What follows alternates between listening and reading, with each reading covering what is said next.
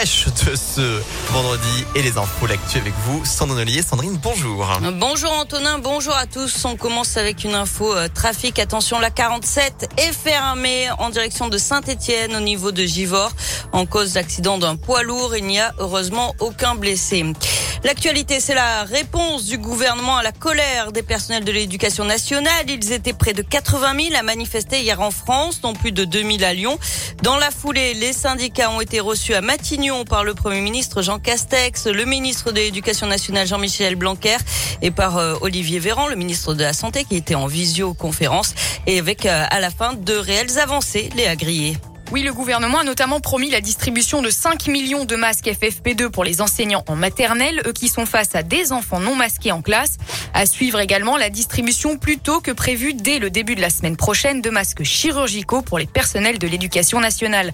Autre annonce, le recrutement de plusieurs milliers de remplaçants pour faire face à la crise, notamment 3300 contractuels et le recours aux listes complémentaires.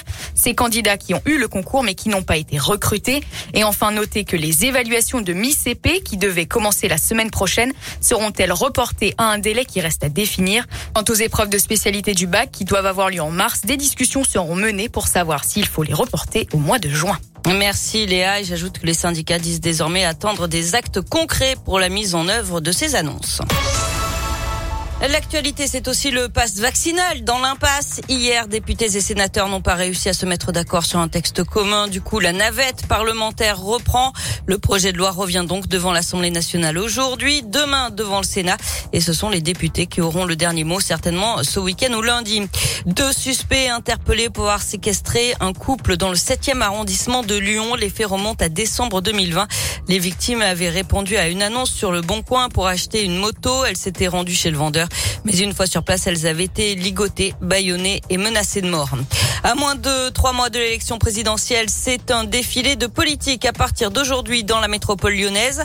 Alors aujourd'hui, Jean Castex et Elisabeth Borne seront à Eurexpo pour les JO des métiers. Anne Hidalgo, la candidate socialiste, sera à Villeurbanne aujourd'hui et à Vaux-en-Velin demain. Et puis Christiane Taubira qui devrait annoncer sa candidature à la primaire populaire euh, demain à la Croix-Rousse.